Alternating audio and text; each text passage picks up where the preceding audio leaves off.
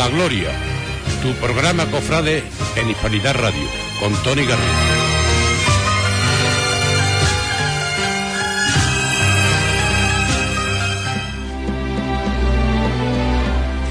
Muy buenas tardes a todos, esto es A la Gloria, tu programa cofrade en Hispanidad Radio. Soy Tony Garrido y estoy encantado de poder recibiros a todos sobre las ondas aquí en esta vuestra casa en Hispanidad Radio para hablar de lo que más nos gusta, de lo que más nos apasiona, de la Semana Santa de Huelva. Hablaremos de los momentos que hemos vivido, recordaremos esas estampas cofrades y viviremos también, ¿por qué no?, eh, cosas nuevas, orígenes, historias, curiosidades, de todo aquí en Hispanidad Radio en A la Gloria. Además tenemos que, bueno, pues congratularnos porque tenemos unos compañeros de equipo magníficos en este comienzo, en este proyecto que vamos a emitir tanto en redes sociales como por la onda, por 101.8 aquí en Hispanidad Radio. Y es un equipo formado por gente muy joven, pero gente también muy preparada, como son Alex Martínez. Muy buenas tardes, compañero. Muy buenas tardes, Tony. Tenemos también Álvaro Valles, que no puede estar con nosotros, y también tenemos por aquí en eh, la mesa de control ¿no? de técnicos a nuestro compañero siempre Juan Infante, a nuestro compañero Alejandro Palma, Fran Vázquez y Dani Fontenla, auténticos cofrades de pro y auténticos profesionales del mundo de la tecnología que nos acompañarán a lo largo de todo este recorrido. Y permítanme una presentación extensa, pero merece la ocasión, y que tengo unas palabras también de afecto a nuestro compañero Cipriano Vázquez, que se ha hecho cargo de este programa Cofrade en esta casa en Hispanidad Radio durante mucho tiempo y eso es para agradecérselo, para valorárselo y desde aquí le enviamos un fuerte abrazo. Y sin más preámbulos y escuchando de fondo esta marcha tan bonita de Marbizón, tenemos que dar la bienvenida a nuestro invitado, al primer invitado del programa A la Gloria, eh, tienes el honor de estrenarlo y nosotros tenemos el honor de contar con tu presencia, estamos muy encantados de ello. No es otro que el presidente del Consejo de Hermandades y Cofradías de Huelva, Tony González. Muy buenas tardes, Tony. Buenas tardes, Tocayo y compañía. Permíteme, pues de nuevo darte la bienvenida porque es un placer que estés con nosotros inaugurando esta temporada Cofrade. Pues bueno, para mí también, porque no es la primera vez que vengo a la inauguración de este programa y además encantado de estrenarme contigo. Yo creo que la primera pregunta, Tony, es obligada, ¿no? Actualmente la situación que, ampara, ¿no? El mundo cofrade también, pues no es muy halagüeña, pero ¿qué alternativas se está viendo, se está estudiando desde el Consejo de Hermandades, ya no solo de Huelva, sino de las demás capitales de Andalucía? A ver, lo primero que hay que plantearse es por la salud de la gente. Y eso es lo que lo primero que nos hemos planteado. Si a nosotros nos mueve poder disfrutar de una Semana Santa como de costumbre, como en años anteriores, como siempre lo hemos hecho, es simplemente, en primer lugar, porque eso es señal de que no hay nadie enfermo, que se ha curado todo el mundo, que hemos vencido a esta maldita pandemia, y eso es lo más importante. Y luego nos tenemos que mover y barajamos varios escenarios. Eh, estamos desde el punto cero, que nadie quiere estar en ese punto, porque es el punto donde hemos estado este año en el 2020. Y tenemos el punto 100, que es lo máximo, lo que hemos tenido hasta ahora. En el primero no queremos encontrarnos bajo ningún concepto. En el del segundo Ojalá pudiéramos estar, pero también reconocemos de que es muy difícil.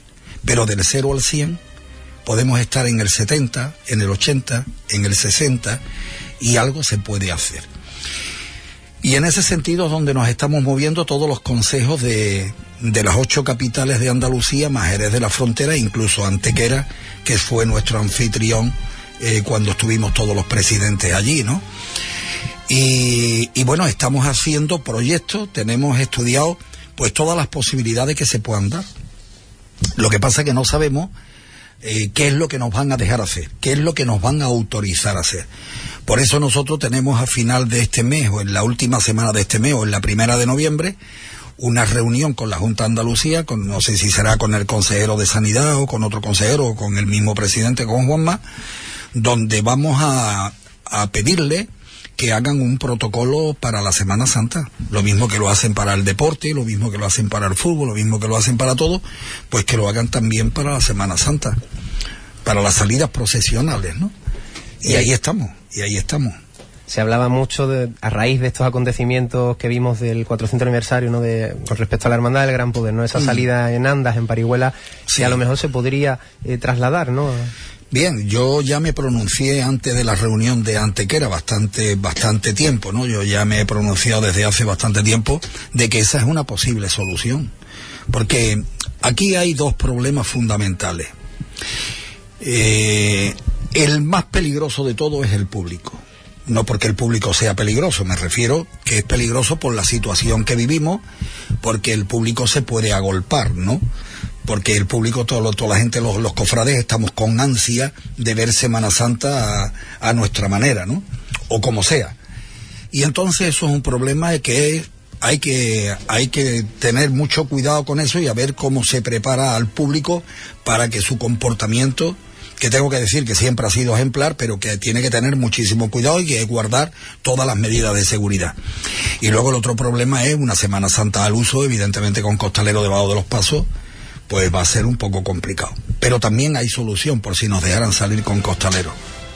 Hay soluciones para todo. O sea, nosotros tenemos, nos movemos en todos los escenarios.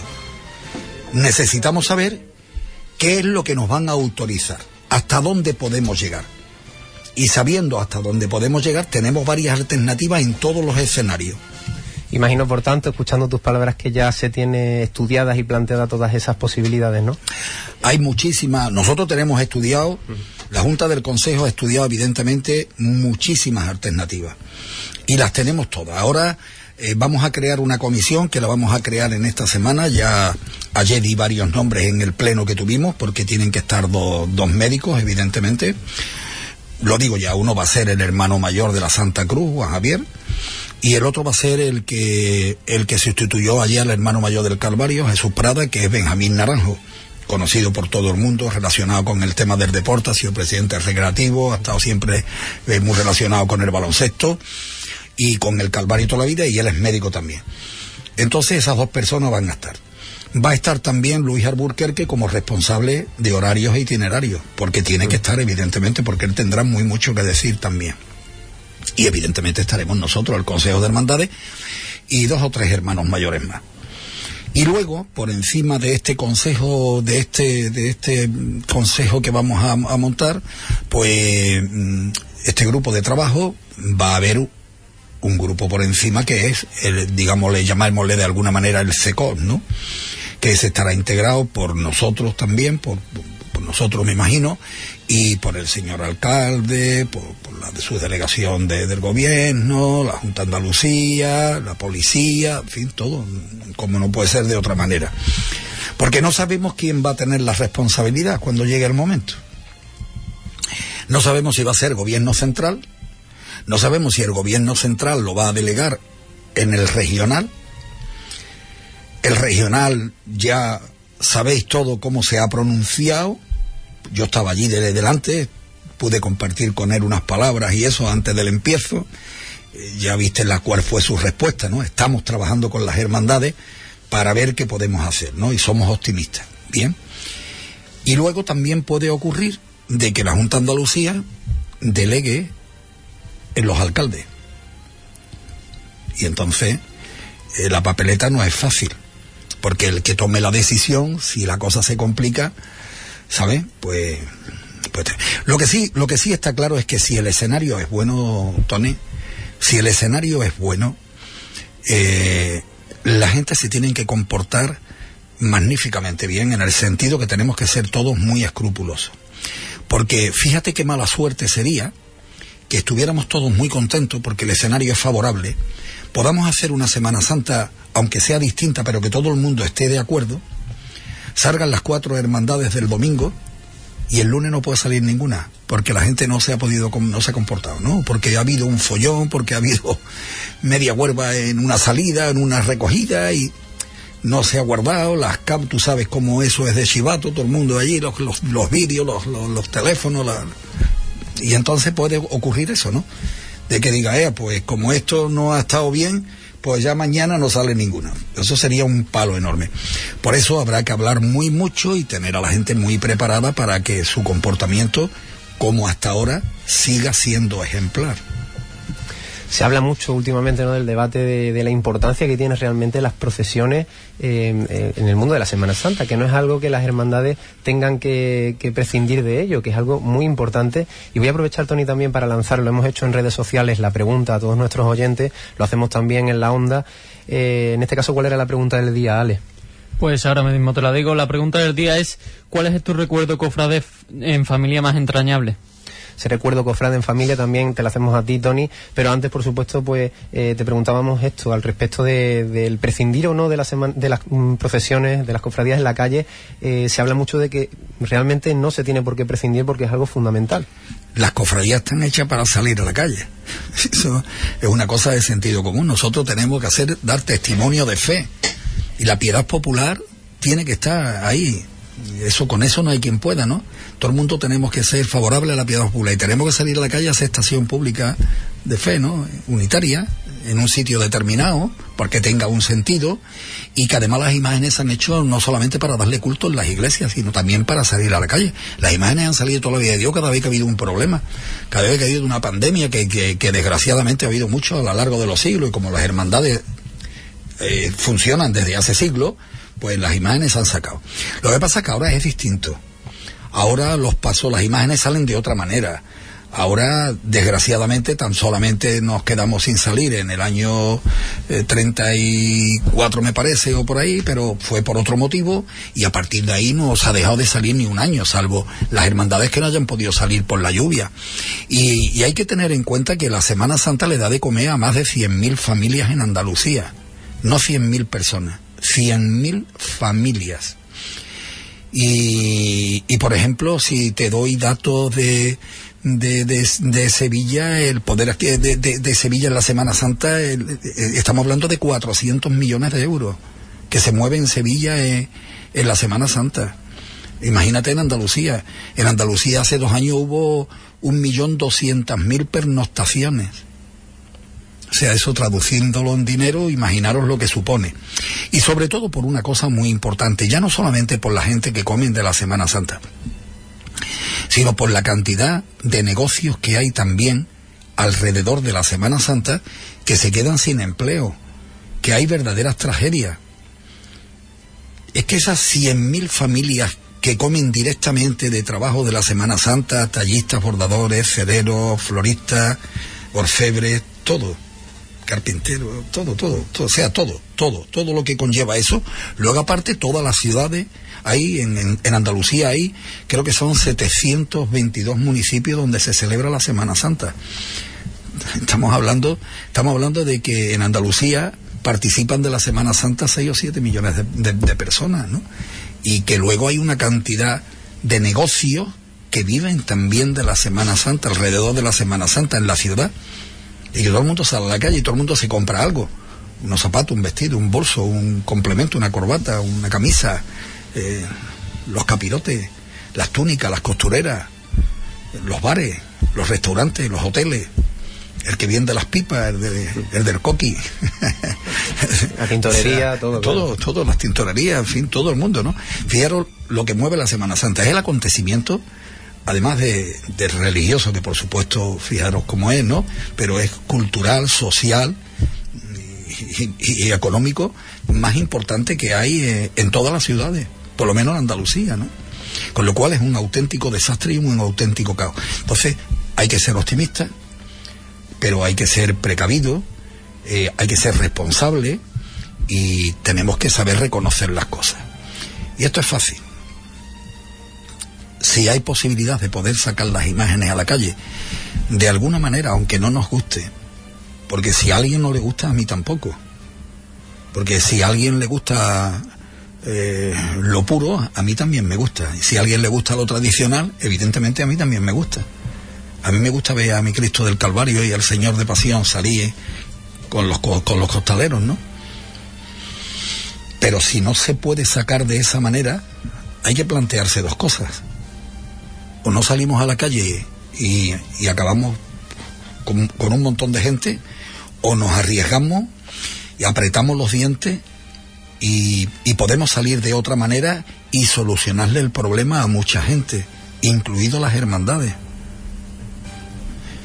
O sea que el planteamiento, verá que esto no es un capricho. O sea, a mí me gustaría, pues yo sé que esto se debate mucho, ¿no? Y que ustedes estáis todos los días en las redes sociales debatiendo y eso, y eso a mí me parece bien. Es decir, a mí, a mí me encanta de que se hable de Semana Santa. Y a mí me gusta que tú escribas y que hagas un comentario y que él te conteste y que el otro te conteste y que conteste uno que, pues a mí no me parece bien. Pues estupendo, pues hay que respetarlo, ¿no?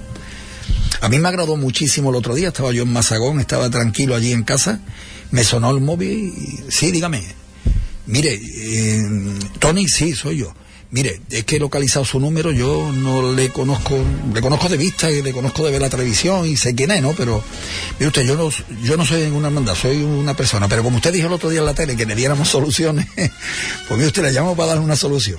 Y digo, venga, pues venga ya, ojalá, venga, a ver si tú das con la tecla, venga ya, tírate para adelante. Y entonces el hombre pues, me estuvo contando lo que él pensaba, ¿no? Digo, mira, ya eso nosotros evidentemente lo tenemos pensado, muy difícil que se nos escape a nosotros algo, ¿no? Porque lo tenemos todo tan trillado y nos hemos metido, nos hemos puesto en todos los escenarios. Pero yo le agradezco muy mucho que me llame. Es decir, eso es bonito, ¿no? Que la gente haga comentarios y en vez de hacer crítica, a mí me encantaría que, que pidierais a la gente soluciones. Venga, ¿qué es lo que podría pasar? Porque hay soluciones hasta para sacar los pasos con costaleros, ¿eh? Os lo digo para que lo sepáis. Incluso estando en un momento eh, que esté el bichito por aquí y que, y que hagan, ahora, han salido unos test de estos rápidos que son extraordinarios, valen baratitos, ¿no? Esto se puede asumir, vale tres, dos o tres euros, una cosa así, ¿no? Pues eso se le hace un té a todos los costaleros antes de meterse en el paso. Y tú me vas a contar, bueno, y cuando salgan, no, no, perdona, hay que cambiar el planteamiento. Planteamiento, eso también lo tenemos estudiado. Planteamiento es distinto. Relevos no puede haber. Hay un solo relevo. Uno, uno hace la mitad del recorrido y cuando termine se van para su casa. Y los que se meten otra vez con el té hecho, que saben que no tienen ningún problema, se meten y hasta armarmos. ¿Vale? Y entonces ya se acabaron los problemas. O sea, hay soluciones para todo. Pues nos alegra escuchar eso y cambiando también un poco el tema, porque imagino, Tony, que tiene que ser agotador no estar todo el rato hablando de, bueno de la pandemia a, mí, hombre hablar de la pandemia es de lo más desastroso que hay en el mundo. Pero eso me permite hablar de Semana Santa y ahí sí me muevo yo bien Ahí sí me muevo bien. Yo quiero que te muevas mejor aún porque quiero que me hables de la Semana Santa de Huelva en concreto, de cuál es la mejora, la evolución que ha tenido en estos últimos años bajo tu punto de vista. Pues, pues, pues, pues enorme, pues enorme. La Semana Santa no tiene nada que ver. A mí, a mí me gustaría simplemente que hagáis una pequeña reflexión, ustedes que sois unos frikis todos desde de la Semana Santa, ustedes sois, ustedes sois uno, la, gente de vuestra edad eh, estáis metidos de lleno, conocéis la Semana Santa a la perfección porque la estudiáis y a mí me parece perfecto, a mí me parece magnífico que estéis al día de todo y que opinéis. Eso es bonito, que opinéis. A mí me encanta que la gente joven opine y además se instruya en el mundo de la Semana Santa, ese, ese mundo tan subjetivo que tenemos. Pero ustedes habéis visto alguna vez o habéis conocido en vuestra corta edad, hace años, que un, en un solo año se estrene en Huelva dos túnicas, un palio, dos pasos, unas bambalinas, un dos mantos. ¿Ustedes solo habéis conocido en algún momento? Ni ustedes, ni nadie. Ahora sí. ¿Eso qué quiere decir? Pues eso quiere decir muy mucho de que la Semana Santa de Huelva goza de una salud extraordinaria y que hay alegría y que se mueve, ¿me entiendes? Entonces ahora, ahora las hermandades pueden asumir muchísimos retos y muchísimas cosas. Hace tiempo, ¿no? Ahora se le dedica mucho tiempo a la Semana Santa. Aquí tenéis a uno que se dedica a tener las 24 horas del día con la Semana Santa. Bueno, todos ustedes, ¿no? Estáis todos el día liados con la Semana Santa. Y os gusta, ¿no? Igual que yo. Habrá algo más bonito. Entonces ha evolucionado la Semana Santa muchísimo y la Semana Santa no tiene nada que ver con hace 20 años o 15 años e incluso con hace 10, ¿no? La Semana Santa va evolucionando a una velocidad vertiginosa y eso se demuestra eh, la respuesta que, que obtenemos de que tiene también que mirar por la ciudad, ¿no? Ya sabéis el convenio que hemos firmado hace una semana, ocho días, ¿no? Nueve días. El día 5 hemos firmado el mejor convenio que ha habido en la historia de la Semana Santa con el ayuntamiento, ¿no? Eso era impensable, ¿no? Y eso no es por gusto, eso es porque la Semana Santa todo el mundo reconoce de que la Semana Santa es el movimiento cultural, social más importante y religioso, por supuesto, que hay en la ciudad, pero con muchísima diferencia, muchísima diferencia. Y son muchos días. Te quiero preguntar también, Tony, y si me permitas, vamos a escuchar también a los oyentes que nos están escuchando, a ver qué es lo que, cuáles son las opiniones al respecto de la pregunta. Ve pensando tú también la tuya, ¿cuál es tu recuerdo, cofrade en familia, más entrañable, ¿vale? Me tengo que llevar hasta pasado mañana aquí. pues piénsate uno en lo que vamos escuchando, a ver qué es lo que nos dice la gente eh, sobre su recuerdo, cofrade en familia, más entrañable, ¿vale? Pues vamos a contar un poquito sobre Alonso Sánchez que nos comenta que su momento favorito y más entrañable ha sido pues cuando le vestían para irse a cuando le vestían de nazareno para irse a San Pedro en el Domingo de Ramos y también la calle Bocas con la reina del polvorín, la Victoria. También tenemos a Pedro Monje, que su momento favorito fue y que nunca se le olvidará cuando se, le, cuando se marchaba del cortejo para ir con su abuela para ver la Sagrada Cena. También tenemos eh, Ignacio Cámara que nos cuenta que su momento más entrañable fue la recogida de la Hermandad de la Burriquita en 2012 que estaba agarrado a una de las rejas de, de allí, de las ventanas del edificio de San Pedro. Seguiremos después escuchando más opiniones, pero antes queremos saber la de Tony, el presidente del Consejo. He tenido miles, de verdad, sinceramente, pero eh, para cualquier padre es tremendamente agradable salir con tus hijos, ¿no? y que uno vaya debajo del paso y que el otro te acompañe de capataz contigo, ¿no? Y entonces son momentos que se viven en la hermandad donde todo el mundo somos hermanos y donde eh, no solamente en una hermandad, sino en, dos, ¿no? Y en Calvario y en Pasión. Y la verdad que eso es muy gratificante, ¿no? Eso es, eso es muy bonito, muy bonito y la verdad que sucede muy pocas veces, ¿no? Que, que, un padre vaya con sus hijos en un mismo sitio, incluso en, en un mismo paso, ¿no? Y eso ha ocurrido en Pasión, ha ocurrido en, con la Virgen de Refugio, cuando yo era capataz de la Virgen de Refugio que mi hijo mayor venía conmigo, ya ni venía conmigo eh, de, segundo, nos echaba una manilla, aunque no quería mucho, y, el Tony Chico iba de, contraguía, ¿no? Y bueno, y ahora en Pasión ya sabes que hemos sacado los dos el Señor de Pasión y, el mayor ya iba de, debajo del paso, ¿no? Con lo cual eso son momentos muy agradables y muy bonitos, porque además van tus nietos y te, ven allí y eso te, te llega al alma, ¿no? Tony, queremos escuchar un último mensaje de ánimo, imagino, lo que quieras contar a los oyentes. Hombre, yo, mensaje de ánimo, yo soy tremendamente positivo. Porque para dar malas noticias ya se encargan un montón de gente de dárnosla, ¿no? Y de amargarnos la, la, vida, ¿no? Con lo cual yo no estoy aquí para amargarle la vida a nadie, sino simplemente para lanzarle un mensaje de optimismo, de esperanza. Sabemos que esto es duro, que que por encima de todo lo que está es la salud de las personas y eso lo tengo que recalcar muy mucho porque parece ser que a los cofrades eh, puede parecer que a nosotros lo único que nos interesa, que nos importa es sacar los pasos a la calle y eso no es así. Nosotros somos conscientes de, las necesidades que están pasando mucha gente y las hermandades siguen haciendo sus obras caritativas aún con recorte de recursos económicos muy grandes. Y al contrario, la gente, las hermandades se vuelcan ¿eh?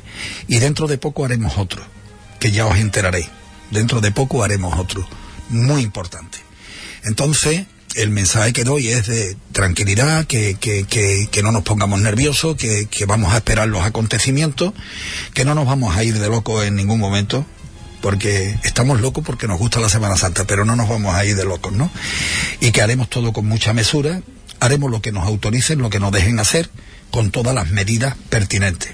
Y cuando nos aseguren que podemos hacer 10, haremos 10. Y si nos dicen que podemos hacer 40, haremos 40. Siempre y cuando los hermanos mayores o junta de gobierno decidan hacer lo que nosotros les propongamos en, todas las, ¿eh? en todos los escenarios posibles.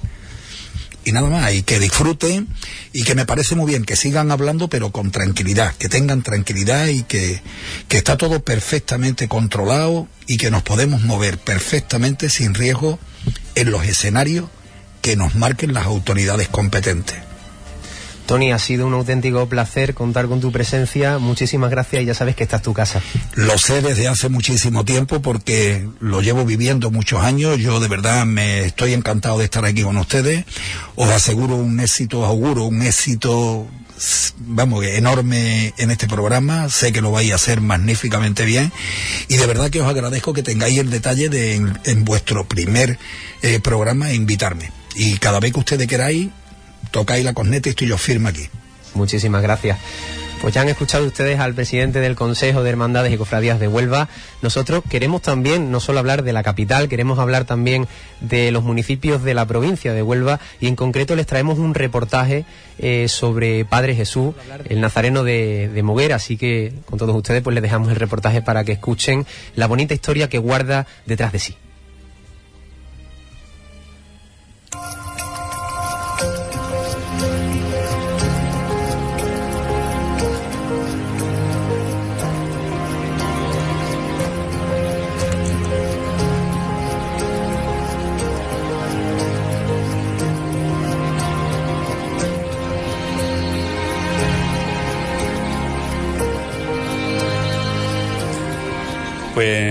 Después de, este, de la pérdida de esta segunda imagen, pues la hermandad pues eh, se pone en contacto con Antonio León Ortega, todavía en aquella época, en 1937, un desconocido.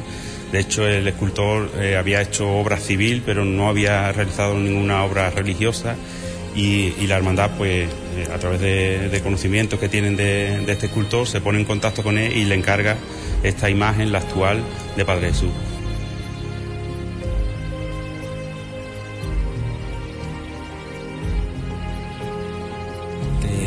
Hablando de 1937, en plena guerra civil. Las familias mm, pobres, que eran fundamentalmente las que, eh, eran hermanas de, hermanos de, esta hermandad, pues se veían en una situación económicamente insostenible ni, para comer. Pero uno de los hermanos, presente en, aquella junta, pues comenta que él, que era guerrero, que llevaba mm, portes con carbón a Ayamonte, iba y venía, que había escuchado que allí había un niño que se le daba muy bien, que podían ir a hablar con él, a ver si les quería hacer el favor de hacerle el Señor. Así lo hicieron. Y fueron a Ayamonte a hablar con, un joven, León Ortega, que, que, como decía antes, no había hecho, había hecho algo de obra, pero nunca una imagen, una imagen religiosa.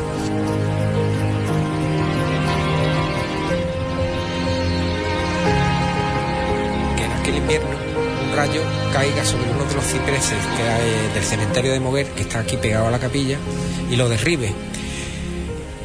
Las circunstancias humanas, la, imposibilidad económica hace que, sea ese ciprés, ese nacido con raíces en, la tierra donde estaban los fieles, donde estaban los hermanos de siglos de, este, de, esta hermandad y devotos de, de la imagen de Padre Jesús sea la madera que se le lleve al joven León Ortega para que realice la imagen de, Padre Jesús.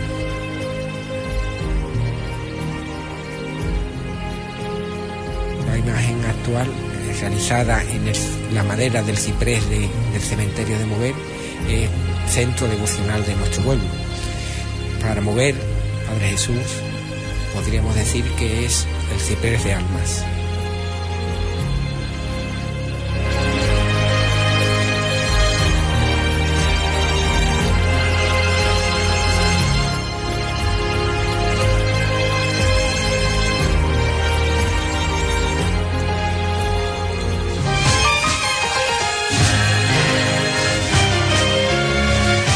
Gloria, tu programa Cofrade en Hispanidad Radio, con Tony Garrido.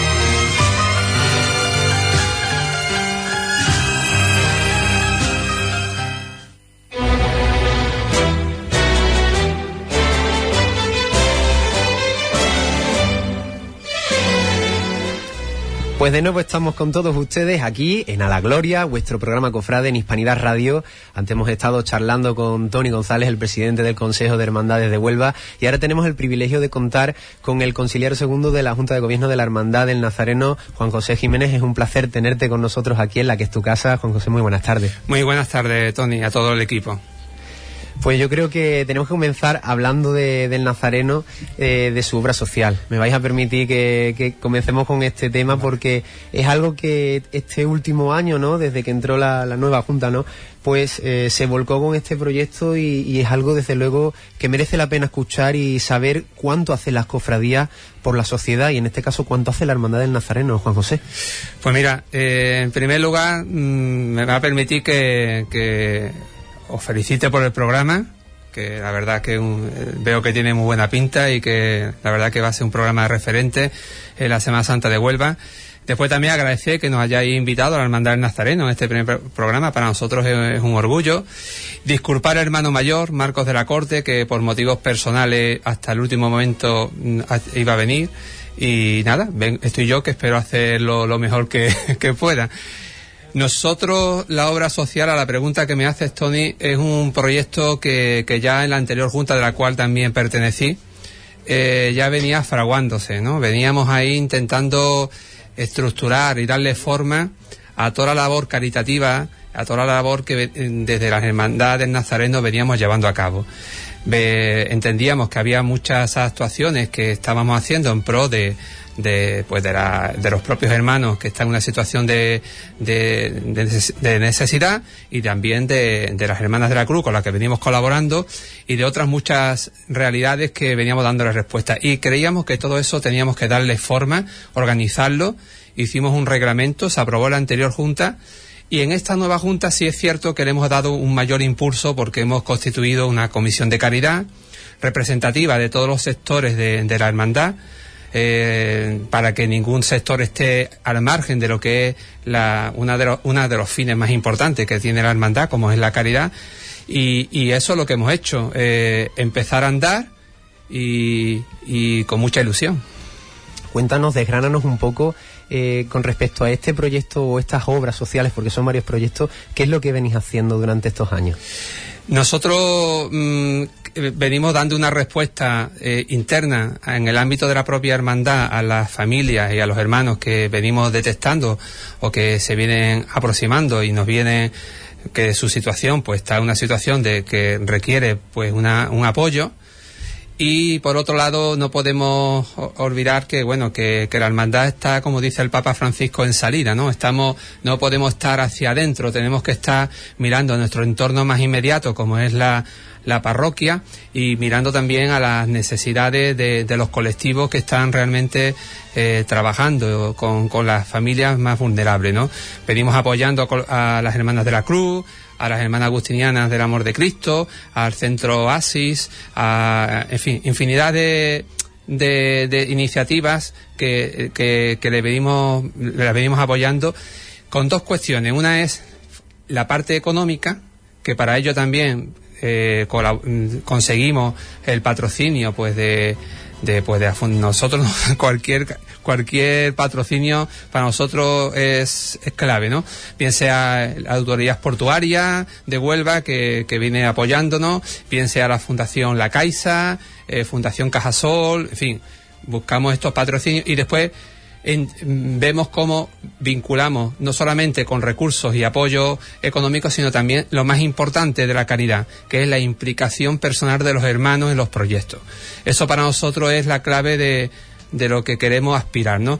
Que, que, la caridad no sea un modelo donde nosotros nos convertimos en una, una especie como de mecenazgo, sino que sea una oportunidad para acercarnos eh, con nuestro tiempo, con nuestro voluntariado y, y que nos nutra como experien experiencia y enriquezca la hermandad. Y esto estamos haciendo. Eh, seguramente pues tengáis muchísima actividad a lo largo de todo el año porque estas obras sociales, estos proyectos eh, requieren mucho trabajo, imagino. Efectivamente, eh, por eso la Comisión de Caridad y por eso la Junta de Gobierno estamos... Eh, eh, una de las funciones del Consejero Segundo que es que eh, no se le olvide a la hermandad la importancia que tiene la labor social y, que impregne a la hermandad la, la, necesidad de atender a los más desfavorecidos. Esa es una de, la, de las funciones que dicen los estatutos, dice las propias reglas de la hermandad. Después también tenemos la fiscal de caridad y, y nosotros queríamos dotarlo de mayor mm, de mayor eh, visibilidad y, por eso también conseguimos pues pues animar a Rosy Calvo, que está ahora convaleciente, como coordinadora de la obra social, ¿no? Queríamos darle mayor eh, envergadura a lo que venimos haciendo, porque esto es una labor mm, de todo el año. O sea, aquí la hermandad sale en cofradía en caridad durante todo el año. O sea, que esto es lo que tenemos que un poco eh, transmitirle a, los hermanos y a, las, hermanas, ¿no? Que estamos permanentemente en salida, procesionando aproximando ¿no? a la gente que realmente están sufriendo esta situación de vulnerabilidad. La pandemia ha sido, por supuesto, y está siendo una situación de mayor gravedad y nos hemos volcado mucho más. Yo creo que desde que empezamos con el estado de alarma eh, no hemos parado de, de, salir en procesión diariamente. Antes le hemos hecho una pregunta a nuestros oyentes, te la hacemos a ti también, pero vamos a escuchar cuáles son sus respuestas a la pregunta. Eh, ¿Cuál es tu recuerdo, cofrade en familia, más entrañable? Vamos a escuchar a Alex Martínez. ¿Cuáles son esos recuerdos que tiene? Pues vamos con Carlos Anselmo, que nos dice que su momento favorito es cuando ve a su Virgen, la Virgen de, de los Dolores de la Oración, recogerse y está dentro de ella y cuando sale de acólito, porque sale de acólito, se recoge y va junto a su padre que sale debajo de los pasos del Señor. Eh, luego vemos a Eduardo Cordero que nos habla sobre su momento favorito, que fue cuando José Antonio de la Rosa, el Titi, dejó que el africano, el capataz de los dolores de judíos, mandara una revirada en la calle Manuel Sánchez, en la esquina de Nicolás Horta, en la extraordinaria de Caridad. También vemos a Daniel Quintero que nos cuenta sobre el paso de la Hermandad de la Victoria por el barrio obrero. Toda la familia se reúne en la casa de un familiar y en la calle para verla y disfrutamos del paso y de las cofradías que ven durante no solo todo no durante solo el día sino también durante el año Vemos que son muchas las personas que están comentando. Si no sabéis todavía dónde podéis enviar esos mensajes, tenéis a vuestra disposición el Instagram de Cofradías Huelva, el canal oficial del programa A la Gloria. Y además también tenéis el grupo de WhatsApp que hemos hecho público a través de este Instagram y la cuenta de Facebook. Además también tendremos la cuenta de YouTube para que podáis seguir después en streaming y grabado todo el programa. Y Juan José, te queremos preguntar ahora a ti cuál es tu, tu recuerdo cofrade en familia más entrañable. Bueno, hay muchos, ¿no? Eh, pero siempre hay un, comienzo. Yo recuerdo, eh, yo recuerdo de muy pequeñito, pues esas, ese viernes de madrugada, mi abuela Rosario, mm, subiéndome a los hombros para que viera el nazareno, ¿no? ese recuerdo me impacta y lo tengo ahí en la memoria. Y después, bueno, después ha habido muchos más cuando eh, como padre, pues mis hijas también le hemos dado ese testigo y esa herencia y con muy pequeñitas ya, ya salían junto a mi, a mi lado, ¿no? Eso son recuerdos eh, imborrables, ¿no? Te quería preguntar también, porque es algo de lo que se viene hablando mucho, de ese proyecto de manto, ¿no? Que la Hermandad del Nazareno, quizás la comisión, no sé, ahora nos explicarás mejor eh, cómo lo estáis llevando a cabo. Mira, el, el manto, precisa, el proyecto del manto se aprobó en 2016 eh, un cabildo extraordinario y desde ahí la anterior Junta de Gobierno pues también entendió que este proyecto de manto conllevaba un proyecto y mayor compromiso como era la obra social. Lo uno a lo que anteriormente lo hemos dicho, ¿no? Desde entonces eh, la comisión del manto, eh, una comisión fantástica con ideas, permanentemente eh, transmitiendo ilusión y con un compromiso que a mí personalmente he compartido algún tiempo con ellos y en la anterior junta y, me, me, me, dejó muy satisfecho de ver eh, el, amor a sus titulares y, a la Virgen. Y, y bueno, pues se, se, consiguió, como sabéis, el frontal, la parte delantera, eh, porque el proyecto era más amplio. Ahora estamos casi al 75% lo vemos ahí muy cerca. Está ya, la verdad, que muy cerca. Ya supongo que habéis visto algunas imágenes, algunas fotos, porque se han, se han difundido, porque queremos crear, generar ilusión en la gente que está ahí, ¿no? Que, va a ser un manto espectacular, ¿no? Que el taller Jesús Rosado, creo que, no sé si va a ser su obra maestra o de las que lleva hasta ahora. Pues ahora mismo estamos en ese punto, ¿no? En ese punto eh, seguimos trabajando eh, en generar pues pues ese, esa, esa, financiación que es necesaria para, terminar esa parte que nos queda con, con, con nuevas ideas ideas adaptadas al momento que, en el que estamos no pero que el proyecto de- del manto pues goza de, de buena salud, pero hay que dar ese empujón final, que es el que estamos ahora, intentando pues bueno, que esté aquí lo antes posible, ya veremos. Es un proyecto desde luego muy ambicioso para completar ¿no? ese patrimonio sajuar de la Virgen de la Amargura y seguro que muy pronto podremos disfrutarlo. Y hablando también de la hermandad, eh, no solo de la Virgen, que ahora también vamos a comentar, eh, otra, bueno, pues eh, otra pregunta que te tenemos preparada, Juan José. Eh, quería también antes pues centrarme un poco en el Señor. Tenemos un vídeo preparado Mm. sobre el Nazareno de Huelva, la devoción que despierta. Y es curioso porque si nos paramos a pensar el tiempo que lleva con nosotros, eh, la devoción del Nazareno, bueno, pues eh, prácticamente trasciende de, a los siglos. Y te quería también preguntar, vamos a escuchar ante el vídeo, pero ve reflexionando, eh, ¿cuántas oraciones tiene que haber escuchado el Nazareno? ¿Cuántas cosas tiene que haber vivido? Vamos a escucharlo. La Iglesia de la Concepción alberga en su interior una devoción arraigada en la ciudad de Huelva desde hace siglos. La primitiva imagen de Jesús Nazareno se perdió en los acontecimientos de la Guerra Civil. La imagen realizada en su lugar se quemó en un incendio fortuito, pero la devoción al Nazareno no se perdió. Huelva siguió rezando al Hijo de Dios, al Rey de Reyes, al Señor de la madrugada. Ante ti, oraciones y promesas. Ante ti, lágrimas y flores.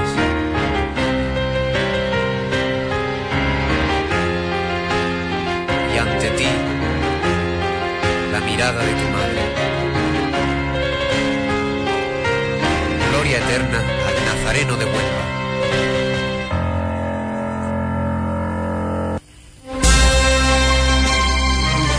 Es un, el sonido ¿no? de un vídeo reportaje que hemos realizado, podrán verlo en nuestras redes sociales, tanto en Cofradías Huelva como en la página de Hispanidad Radio, pero lo que queríamos con él es, Juan José, pues reflexionar un poco, eh, bueno, pues la cantidad de oraciones que tiene que haber escuchado el Señor, eh, el Nazareno, y queríamos preguntarte, ¿no? como miembro de Junta, ¿qué se siente al estar, bueno, pues dirigiendo, ¿no? los pormenores, ¿no? De, de, este, de esta devoción tan grande en Huelva? Bueno, pues la verdad que se siente, un- en primer lugar, un inmenso orgullo y una enorme responsabilidad, ¿no? Yo, ¿quién me iba a decir a mí que ese niño que estaba mirando aquel día al Señor en aquella madrugada, pues iba a estar ahora en, la Junta de Gobierno? Porque, claro, toda, toda esa mirada mm, no dejaba de ser mm, muchos rezos y mucha gente permanentemente eh, pidiéndole al Nazareno. Ahora mismo, en esta pandemia, no pudimos celebrar el quinario y, como sabéis muy bien, se quedó en el altar mayor el, el Nazareno allí. Para nosotros, un gesto simbólico muy significativo, ¿no? De que el Nazareno velando por, por Huelva, ¿no? Lo hemos interpretado así.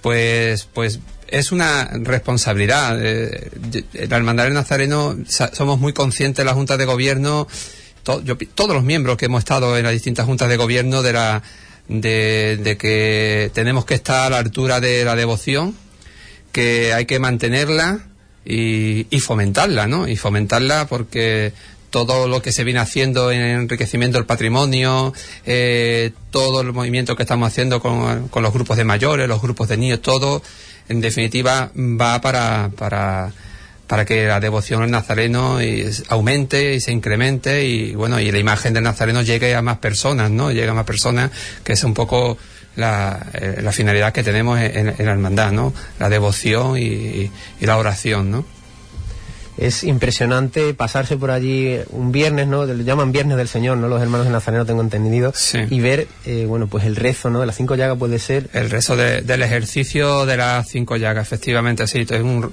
una oración que tenemos en regla, eh, establecida todos los viernes, y, y que bueno, y que haya frío, calor, sea verano, sea eh, haya, no faltamos, no, no faltamos y, y- y- y como tú dices muy bien, eh, es eh, la, la cantidad de devotos que, que acuden, ¿no? Eso impresiona, sí.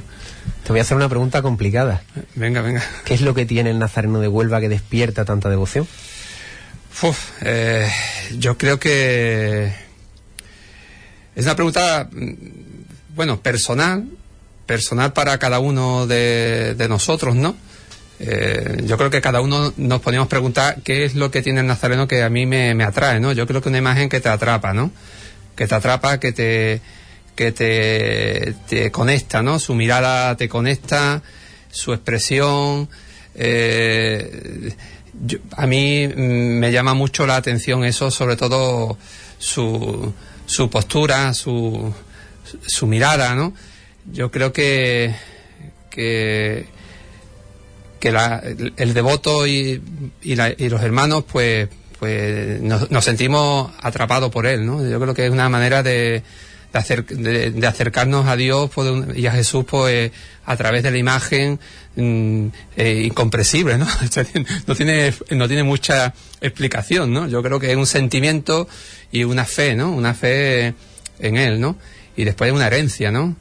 Una herencia que hemos recibido de, las distintas generaciones, ¿no? Como tú muy bien decías, son muchos años, sea esta imagen o sea la anterior. O sea, es que ya es, es algo que va más allá de, de la imagen, ¿no? Aunque la imagen de Sebastián Santo es fabulosa, ¿no? Ahora, si, si no tengo mal entendido, en noviembre hay una veneración, en este caso unos cultos a la Virgen, se ha tenido que adaptar. Cuéntanos cuál es la agenda próxima, las próximas fechas de la Hermandad del Nazareno. Nosotros en la Junta de Gobierno que entramos llevábamos pues mm, pues eh, la, exaltación. Tenemos una exaltación que la va a hacer Fernando de la Torre el día sábado 24.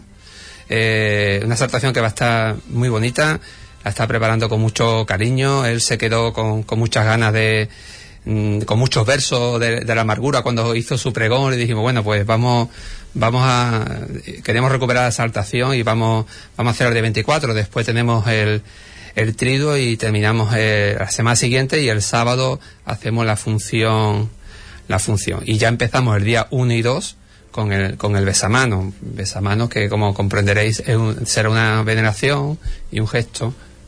O sea que ahora empezamos la semana unas semanas de los cultos a la Virgen según marca nuestra regla, con una pequeña adaptación que hemos hecho. Juan José, no sé si hay algo más que quieras compartir con nosotros, algún mensaje de ánimo. Bueno, nosotros en la hermandad estamos muy, muy ilusionados por todas las iniciativas que, que tenemos en marcha, ¿no? Eh, es cierto que, que, estamos en una situación muy difícil, un momento histórico único que nos ha tocado esta Junta de Gobierno, pero estamos con, con valentía y, con, y con ganas de, ilusionar y, de acrecentar pues, pues lo que es nuestro nuestra espiritualidad eh, y, también nuestra nuestra hermandad, ¿no? Velar por, por los mayores, como hemos, venido haciendo, que para nosotros es un grupo principal de la hermandad, un colectivo importantísimo, y nada, y estamos ahí eh, eh, pues buscando el camino también, ¿no? En esta nueva situación que estamos viviendo todos, ¿no? Pues muchísimas gracias, Juan José, por haber estado con nosotros y dedicarnos tu tiempo. Ha sido un privilegio contar eh, con tu presencia y con una voz de nuestra querida Hermandad del Nazareno. Muchísimas gracias a vosotros por, por habernos acogido y nada, mucho ánimo al programa y mucha suerte. Tras las palabras de Juan José Jiménez, el conciliario segundo de la Hermandad del Nazareno y nosotros nos queda poquito tiempo, pero antes queremos escuchar cuáles son esas opiniones que nos están emitiendo la gente y además os tenemos preparado un reportaje de la Virgen del Rosario que a continuación lo escucharemos y a través de redes sociales también lo emitiremos, pero antes Alex Martínez, cuéntanos cuáles son esos comentarios de la gente. Nuestro amigo Alberto Balbuena que su recuerdo más entrañable es cuando era pequeño y salía de Monaguillo con su hermana en la Virgen de la Amargura y al recogerse pues se iba con su familia, con sus primos, sus tíos, para hablar que cómo le había ido la estación de penitencia y después para planificar la tarde del Viernes Santo. También nuestro amigo Manuel Moreno que nos habla sobre su recuerdo, que el recuerdo más entrañable que tiene es los jueves santos, hace unos años salía con, con la primera hermandad, la Hermandad de la Buena Muerte, y que le tiene mucho cariño porque con esta hermandad empezó su andadura en el mundo cofrade. Pues son muchísimos los comentarios que estamos recibiendo. Desde aquí os enviamos un saludo y, bueno, pues eh, las gracias, ¿no? Porque la verdad que nos está y nos están comentando los compañeros de panel, tanto Dani Fontella como Alejandro y como Fran Vázquez, que nos están eh, comentando y están, aunque no estén con los micrófonos, aquí están acompañándonos todo el rato con, con el panel de control, la mesa. Y desde aquí también tenemos que agradecerles a ellos el que estén y, bueno, y vamos a escuchar, si os parece bien, el reportaje que han grabado tanto Dani como Fran a la Virgen del Rosario.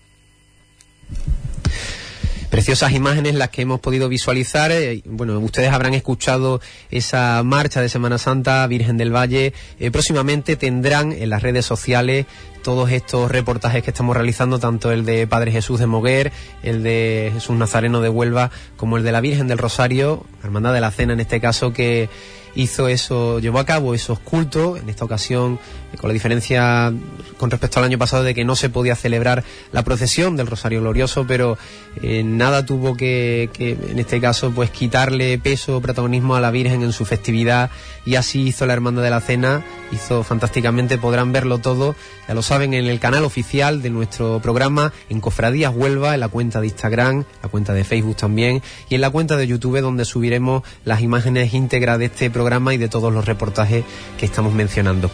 Se nos va acabando el tiempo, pero antes también queríamos agradecerles en este nuevo proyecto tan ilusionante en el que nos embarcamos.